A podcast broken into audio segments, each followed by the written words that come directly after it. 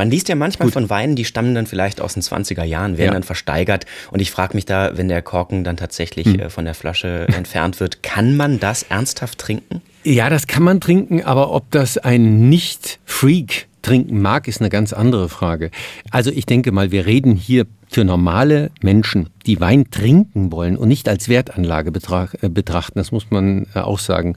Da reden wir über 20, 30 Jahre. Ja, vielleicht 50, äh, wenn es zur goldenen Hochzeit hin dann geht und gehen soll. Das sind aber extreme Ausnahmen. Normalerweise denke ich, nach zehn Jahren ist eigentlich jeder, auch große Rotwein, so in der Nähe des Trinkbaren und oft auch schon auf dem Höhepunkt.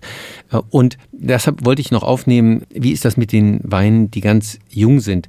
Wir haben tatsächlich Weine heutzutage, die sind für den ganz schnellen Konsum gemacht und die dürfen nicht alt werden. Ich habe neulich eine 2011er Riesling Spätlese trocken, was ja kein nominell kein schlechter Wein ist, aus dem Supermarktregal genommen. Jetzt ein 2011er. Dieser Wein war mausetot.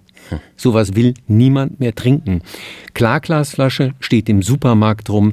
Diese Weine sind gemacht für das Jahr, bestenfalls zwei Jahre nach der Ernte. Und dann sollte man da nicht dran gehen. Im Supermarkt sowieso. Bitte immer nach dem neuesten Jahrgang gucken. Wenn Sie da mehrere im Angebot haben, nehmen Sie die neuesten. Sie machen damit nichts falsch.